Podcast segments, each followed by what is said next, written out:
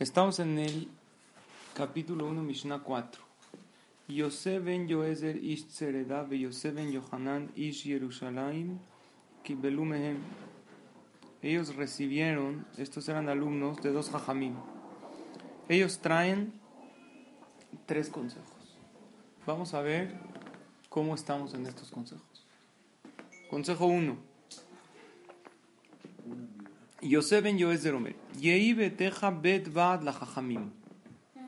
Que tu casa sea el lugar donde se reúnen los jajamim. ¿Qué sí? Vamos a, ver este consejo, a ver si lo hacemos bien. Dos. Behevemit abek beafarraglehem. Y apégate al polvo de sus pies. Tres. Beheve shote betzamay dibren. Y tienes que tomar con sed sus palabras. Vamos a explicar. La primera es que tu casa sea la reunión de los jajamim. ¿Qué significa? Que haya jajamim en tu casa. Siempre trata que haya jajamim. Porque eso es muy buen ejemplo para tus hijos. Ellos ven, ellos ven a quien tú respetas. Dicen que por qué muchos hijos de jajamim, no todos, salen no tan jajamim, les gusta la lana, les gusta el billete. Y muchos hijos de Baale Batim que trabajan salen jajamim. Jajamim, ¿por qué? Porque tu, tu hijo ve qué valoras, qué admiras. El jajam, como necesita juntar dinero para su yeshiva, él a quién admira? Al Ashir le dice, por favor ven, lo invita. Entonces el hijo que entiende, esto es lo que vale en la vida. Mi papá, pues a él admira. Si mi papá, que todo es Torah, admira a quién? Al rico. Porque es de acá. Entonces, yo quiero ser así. Quiero que me admiren. Que todo el tiempo les da voz, mi papá se vuelve loco por ellos. Y el hijo del Baal ve que aquí en su papá admira al jajam. Dice, mira, al jajam. Ven, vamos a saludar, pídele una verajá, pídele un consejo. Entonces el hijo dice, esto es lo que vale. Mi papá se dedica a trabajar y con todo el dinero y las empresas que tiene, valora a una persona que, a qué se dedica, a estudiar Entonces no nada más, acércate a los jajamim en tu vida personal, en tu casa, para que tus hijos vean también que tú tienes cercanía con los jajamim. Eso es un punto. Punto dos. Que tu casa sea el lugar de reunión de Torah. Cuando digan, oye, hay que organizar una clase, ¿quién presta su casa? Tú es el primero que levantes la mano, dice el Pirkei Por esto tiene varias ventajas. Número uno, porque si es en tu casa, no hay no voy. Es en tu casa. Si es en casa de una amiga, te invita, oye, ¿quieres ir? No, sí, sí voy, ¿eh? No, los niños no se durmieron, no, esto, llegas tarde, escuchas, eh, ya, no llegué o llegué al fin. Pues si es en tu casa, no hay no. Lo que haya de Torah, ofrece tu casa. Oye, pero este tiradero, ese, ofrece tu casa. Al final estás construyendo tu olama va para siempre. Y la casa, si mucho la cuidas, si mucho esto, que no vengan, que no al final la dejamos la casa. Nuestra casa verdadera es allá. Y aparte, cuando tú haces una clase de Torah en tu casa, aparte de que te comprometes a ir porque es tu casa, agarras otro kesher con el jajam. Si tú vas a la casa de alguien a escuchar una clase de Torah, tú te mantienes al margen, tú eres la invitada. Pero si tú eres la anfitriona, el anfitrión, por favor, pasa Ham, ¿qué quiere? ¿Qué necesita? Agarras un kesher, lo saludas, le tomas su teléfono. El día de mañana haces un kesher por haber empezado. Muchas personas empezaron a hacer teshuvah no por ir a clases de Torah, por hacer clases de Torah en su casa. Y creo que es la clave de ustedes, ¿no? Si hubiéramos hecho una clase de Torah, si ustedes hubieran ido a clases de Torah una vez a la semana, no, no creces igual. Con Quique. Con Quique. Pero como fue en su casa, entonces va a venir el jaja, hay que preparar. Preparar, agarramos kesher. Es una realidad. Es consejo número uno de la Mishnah. Bueno, la idea era ir a tomar una clase. ¿Pero qué? En un principio. Por eso. No íbamos. Por eso, entonces ya trajeron la Torah a su casa. Y eso fue lo que pasó. Consejo número dos. Bebemit abek y te tienes que acercar al polvo de sus pies. ¿Qué significa? Anteriormente, en el tiempo de la Gemara, ¿dónde daban la clase? en el piso, todos los alumnos se sentaban en el piso y el hajam daba la clase como en una silla. La Gemara cuenta. ¿Por qué? Porque donde, donde no había mesas, pisos de mármol, no era fácil. Los alumnos se sentaban en el piso. La Gemara cuenta, oye esto, Abraham, algo maravilloso. Que había un jajam que daba clases de Torah a sus alumnos. Y cuando los alumnos se paraban, ya acabó la clase, se sacudían del polvo, porque se sentaban en la tierra. Y se levantaba una nube de polvo. Las esposas de los alumnos veían de lejos la nube, decían, ya vienen a comer. Cuando veían que la nube de polvo se levantó, ya, ahí vienen. Ya se pararon de la Ya se pararon, no habían relojes, a las dos nos vemos. Ahí vienen. Cuando, y se veían una nube a muchos, a, a mu- a muy, muy lejos, desde muy lejos, porque eran muchos alumnos, todos se sacudían sus ropas porque estuvieron horas sentados en el piso. Las señoras veían cómo subía la- el polvo y ya empezaron a calentar la comida. Haz de cuenta la llamada. ¿Cuál es el consejo aplicado a nosotros? Que a veces hay que ensuciarse tantito para estudiar Torah, hay que incomodarse. Hay que sentarse en el piso, te tienes que ensuciar tu ropa, no importa. Vale la pena, porque al final, para adquirir Olama va, hay que sacrificar. ¿Qué? ¿En qué mundo vivimos? Que pensamos que Olama va. Si lo más barato en este mundo, algo hay que pagar para lograr. Quieres ir a un restaurante, quieres cosas, placeres, tranquilo. Hay que, ¿Qué, ¿Qué pensamos? Que el Olama va, que es el placer máximo, ¿lo vamos a adquirir sin sacrificio? No, yo así soy, me quedo en mi zona de confort, se me dificulta cambiar o gastar dinero. Es una tontería, es ilógico. ¿Cómo piensas que vas a adquirir tu Olama va desde tu zona de confort sin sacrificio? No hay manera. Nos dice Hay veces tienes que ensuciarte un poquito para estudiar Torah. ¿Qué? Tengo que sacrificar. ¿Qué sacrifico? Tiempo. Tengo que sacrificar sueño, hay que estoy cansado. Dinero, hay que tengo que pagar para una clase. Tengo que comprar eh, eh, libros. Tengo que hacer ciertas cosas. Si quieres traer un jajam a tu casa, tienes que sacrificar. ¿Qué? Esfuerzo, repasar, esfuerzo, tengo que, que, que, que poner una cena, ya me da flojera. Digo, ni modo, si tú quieres cumplir el primer consejo de la Mishnah, que tu casa sea Bet la Jajamim, pues también te tienes que ensuciar un poquito. Tienes que. Mitabek be'afar raglehem. A los- El polvo de los pies. También los Jajamim dicen que cuando una persona camina en un camino empolvado, saca polvo, ¿no? Entonces tú tomas tu distancia para que no me empolve. Pero si es del jajam, acércate, aunque me ensucie un poquito, con tal de ir cerca de él, voy a aprender consejos en la vida. Y tercero, "Beheveshote betzamai dibrehem". Tienes que tomar con sed sus palabras. Cuando tú estudias Torah, hay uno que estudia Torah, normal, oye, saca el celular, estamos en la clase, no está metido. Pero hay uno que toma con sed las palabras. Como alguien que tiene mucho calor y de repente, ¿qué? Ya no puede por, porque le den agua y le dan una botella, ¿cómo se la toma? Cada trago lo disfruta, así hay que estudiar Torah. Cada palabra. No está oyendo y está pensando, y, esto qué voy a hacer, eh, empieza a pensar sus planes y luego otra vez regresa, oye una idea. No. Entonces, si se dan cuenta, son tres consejos que están ligados uno con el otro. Número uno, haz la clase de Torah en tu casa. Número dos, a veces tienes que ensuciarla un poquito, no importa. Ya la hiciste, ya ensuciaste, toma con sed las palabras de los hajamim. No nada más tomes, con sed. Si sabes, ¿por qué una persona toma agua con sed? Con, les hacía su sed, porque pues sabe que esta agua le está dando vida. Oh, ya, es vida esto. Cada vez que escuchas palabras de Torah, tienes que saber que esta es tu vida. Es oxígeno, aire para tus pulmones, agua pura para tu alma. Así tienes que estudiar Torah. Cuando habla esfuérzate o, trae jajamín a tu casa, no quiere decir también que, que, que eduques a tus hijos para que sean jajamín o que tengan, sean también de jajamín. Puede ser un chat. La explicación sencilla, como trae aquí el Bartenura, es.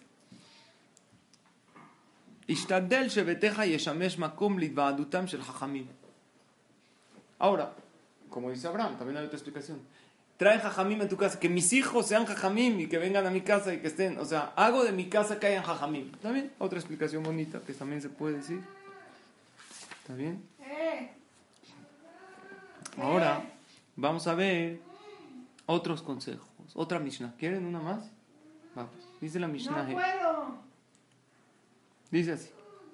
Yosef ben Yohanan ish Yerushalayim omer. Yehi beteja patuach lirbaja. Que tu casa esté abierta ampliamente. Aquí ya no está hablando de Torah. Otro consejo. Que tu casa esté abierta para recibir invitados. Que cualquier persona se sienta a gusto. A veces invitamos gente, pero el invitado se siente presionado. Porque no, ¿No se siente a gusto? se siente a gusto. Hay un ambiente de tensión en la casa, o estamos un poco serios con él.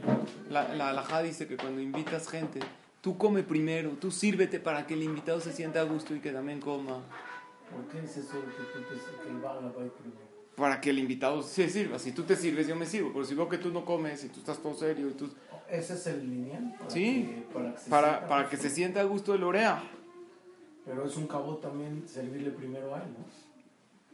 Sí, claro, tú sírvele y luego tú sírvete y tú come y tú empieza, tú- empieza tú para que el bal- para que el invitado se sienta bien. Entonces, y ahí beteja patuach lirbaja significa que, que tu casa esté abierta ampliamente, que invites gente y cuando invites los hagas sentir a gusto.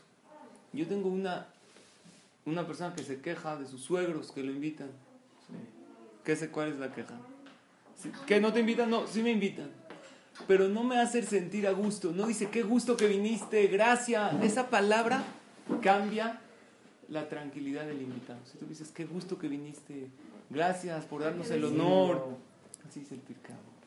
No nada más invita. Hazlo sentir a gusto. Si tú invitas a un jajam a tu casa y hay una imagen no tan buena, el jajam no se va a sentir a gusto ahí. Hay un cuadro de Peritzut, hay gente que tiene esculturas de cuerpos desnudos. Sí. No se siente bien. Eso no es patuach baja. No, yo no estoy todavía en la categoría. Está bien, tápala. El chiste es que el invitado se sienta a gusto. No hables de temas que lo incomodan. No le hagas preguntas al invitado. No, Jabot, dinos un libreto a Hazit. A lo mejor no sabe decir libreto. Ya lo avergonzó. ¿Ya avergonzó? Que se sientan a gusto en tu casa. De yuanim benebeteja. Y que los pobres se sientan como parte de tu casa. Hazlos sentir en su casa. No los hagas sentir como Hazit, el pobre, hay que atenderlo, hay que ayudarlo, Hazito. No Hazito, que se sienta en tu casa, como en su casa. O sea, no sentir bien. Ajá. Y esto está un poco difícil, que hay que entender esto. Este consejo, a ver a qué se refiere. Ve al tardez y Isha. Y no hables mucho con una mujer. Esto le habla al hombre. Pero ¿con qué mujer habla? Ve Ambru, con tu esposa no hables mucho. Calva Homer Beshet Javeró, con más razón, con la esposa del compañero. Si con tu esposa no hables mucho, con más no razón. hables mucho cuando. Pues no vamos a entender, vamos a analizar. Así dice la Mishnah escrita hace dos mil años, consejos en estos jamim. Vamos a ver a qué se refiere. Mikan Ambruja Jamim, pero ahí no acaba, ¿eh? De aquí dijeron los Jamim. Kol Zman She'adam Arbes y Jaima Isha. Si uno aumenta mucho en plática con la mujer, Gorem Raale Atzmo. Se provoca un mal a sí mismo. Ubotel Midibre Torah y anula las palabras de Torah. Está todo el día platicando con su esposa. Besofo Yoresh Geinam. Y al final, ¿a dónde va a ir? Al Geinam. ¿Qué es el Geinam? El infierno, el castigo de las almas. Está muy fuerte esto, está... ¿Qué pasa aquí? La No, está. ¿Cómo aplica? No hables con tu esposa al revés, siempre que nos dicen, habla con tu esposa, dialoguen, platiquen. Aquí la Mishnah me dice que no. Comunicación. Entonces, aquí hay que entender.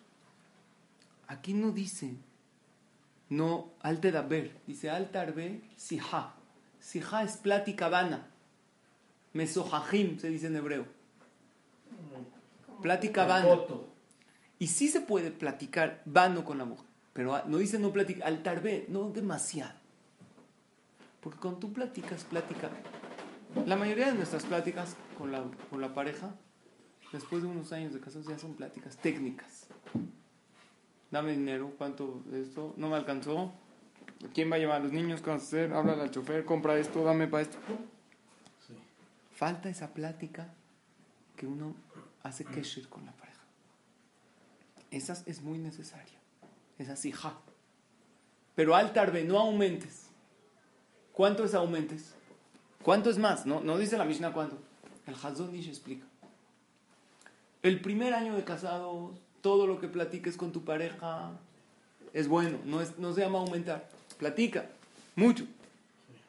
Después del primer año, ¿cuánto hay que platicar? Dice el Hazonish, media hora diaria. Pero de plática, no técnica. Como, de sija, ¿cómo estás? ¿Cómo vas? ¿Cómo te sientes? ¿Qué cuentas? ¿Qué hay de nuevo? Plática. Pero no media hora diaria por reloj. A ver, ¿sabes qué? Faltan cuatro minutos. Ya, di la última tontería y ya vemos la película, porque ya, ¿no? No. Tiene que ser. No media hora. Si platicas media hora mínimo, quiere decir que tienes una buena comunicación con tu pareja. Media hora de sija, mínimo. Hay veces ni eso llegamos. Media hora de sija. Pero no te pases. Es mucho, ¿no? Pero no te pases más que eso, porque uno habla mucho sijá. La mujer tiene una tendencia a hablar. Entonces de sijá ya se pasa a la shonara. Y de la shonara, tus papás hicieron esto, mis papás, empieza el odio, rencores, eh, y uno siembra. Normal, hay que hablar normal. Media hora es lo correcto. Y esto se refiere a su esposa. Con más razón que con la esposa del compañero no tiene que leer botzija, hablar plática vana. Entonces, ¿qué? ¿Haram? ¿No le platico? No, sí la conozco. La saludo. Hola, ¿qué hay? ¿Cómo están los niños? Ya. No hay que extender el plática. Cuando sales. Cuando salen, no, no una plática que no es directamente con ella. Ah, general. General. Mira, por Ashkafá no es tan bueno salir en muchas parejas. ¿Por qué? No es alajá, esto es ashkafa. ¿Qué es ashkafa? Moral, ética. Porque empiezan las comparaciones y el Yetzer se mete. Por eso, entonces, ¿qué? ¿qué? pasa con los amigos?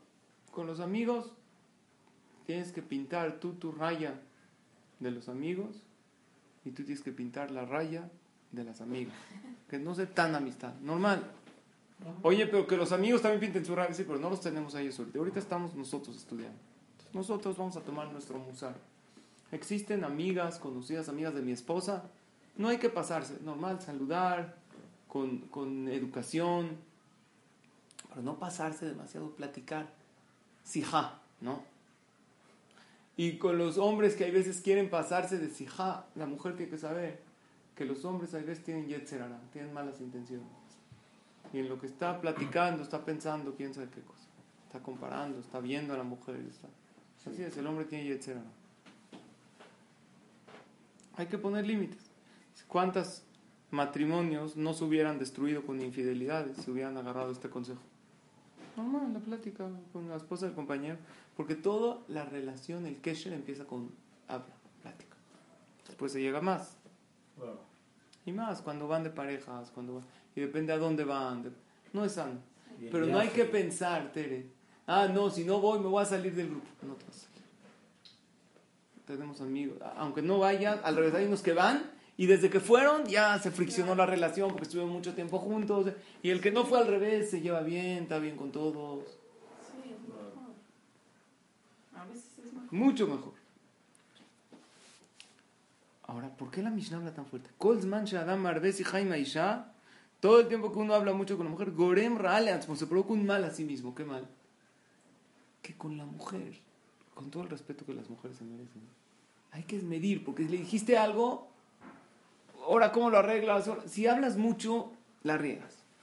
Y sale una sonará, y sale esto, y ahora cuéntame, le dijiste algo, no te va a dejar hasta que le cuentes, ¿no? Esto. Ahora me dices. Ahora me dices, y ahora tienes que, no quieres decir, entonces dices una mentira, para no, y luego se, se oyó que es mentira, porque no se les puede mentir a las mujeres, ¿no? Ellas tienen un sexto. Los otros cinco no sé dónde están, pero el sexto sentido lo tienen bien. Está buenísimo. Hubotel mi libre Torah. Y aparte hace Bitul Torah. Porque se platica con la mujer, platica.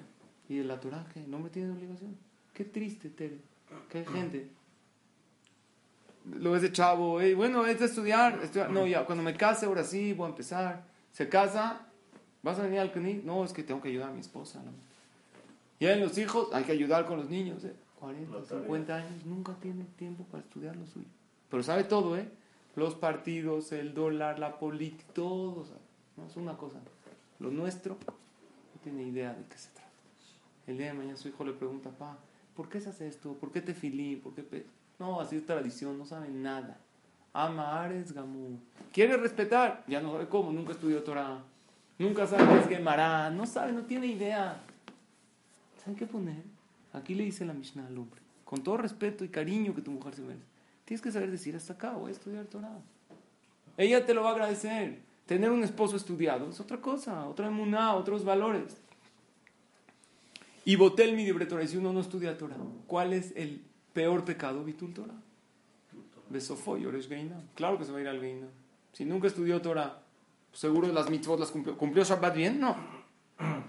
¿Que, que tú crees que va a estudiar, cumplir en sí? No estudió Musar, no tiene midot. No, no. Si no va a clases de Torah, al final seguro que el que no va a clases de Torah, Besofoy, Oresh Geinam. ¿Cuál es la primera pregunta que le hacen a la persona? Kabata y Tim la Torah. Se acabó. ¿Qué, qué le preguntan? Cuando sube uno al shaman, ¿fijaste tiempo para estudiar Torah? Al hombre. Te- te- Tenías un tiempo. No, es que estaba con mi esposa. ¿Qué esposa? Tienes una obligación de, estu- de estudiar Torah. Son tres preguntas, ¿no? ¿Cuál otra? Siete preguntas. Nasata, benatata, bemuna. La primera es, en realidad, si comercializaste con emuná, con fe, con rectitud. Pero hay jajamim que explican algo precioso. Nasata, benatata, bemuná, ¿qué significa? Que uno le va a decir a Hashem, no Hashem, ¿sabes por qué no estudié Torah? Porque estaba ocupado en mi negocio. Entonces Dios le va a decir, si negociaste con emuná, si tenías emuná, que hay un creador, entonces ¿qué tanto estás? Ya no puedes el trabajo. El que tiene emuná sabe, yo hasta aquí llego, tengo mi clase, y sé que si dejo ahorita y me voy, no va a pasar nada, no va a perder ni un centavo, porque hay un creador. Entonces las dos están ligadas. Nasata benatata memuna viene con kabata y tim la Torah, porque si realmente tienes emuná, Si tienes tienes emuná, entonces no tienes... la Gemara y Yomala, tienes No acá? llegar a tu shiur. o no la trajiste. La, la- no, la que estudiamos, de la Amudiomi, o la dejaste en el coche. Está en el coche. No ¿Le te preocupes. siete preguntas? Siete preguntas le hacen a la persona. Y no te puedes saltar ni una. ¿Cómo eras en temas de dinero? Aparte le preguntan a la persona cómo eras en la educación de los hijos. ¿Cómo profundizaste en la Torah? Porque no nomás le preguntan Kabata y Tim la Torah, también le preguntan, gracias Allah, le preguntan Pilpalta de Jochma, ¿eras una persona que profundizabas en el estudio de Torah o nada más así para cumplir? ¿Profundizaste? ¿Trataste de, elevar tu estudio? No, yo voy a la clase. Sí, ahora voy a estudiar con más profundidad. Ahora voy a ver un Tosafot para ver qué. Ahora voy a ir a una clase de Torah, voy a elevar mi nivel. Como esto es Pirkei Avot, pero lo estamos tratando de profundizar, de entender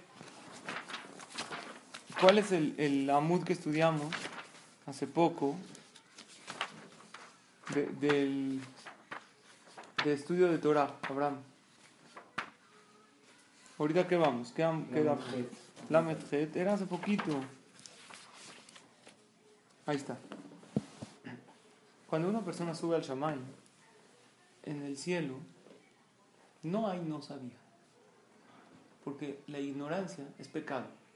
Uno no puede decir, oye Hashem, no es que no sabía bien cuidar Shabbat, ¿por qué no estudiaste? Todos tienen una oportunidad en la vida. Todos. Todos. Todos. No, es que Dios, ¿sabes por qué no fui kosher? Porque no sabía. no Todos está- tenemos. En algún momento Hashem nos las manda. Hashem te va a decir que en 80 años que te di de vida, ¿no tenías unas horas para estudiar cómo se respeta Shabbat? ¿No tenías? No, no sabía. No sabía no es pretexto para incumplir la ley. En el Pero país, el que no sabía la ley, eh, no sabía que hoy no circula, poli.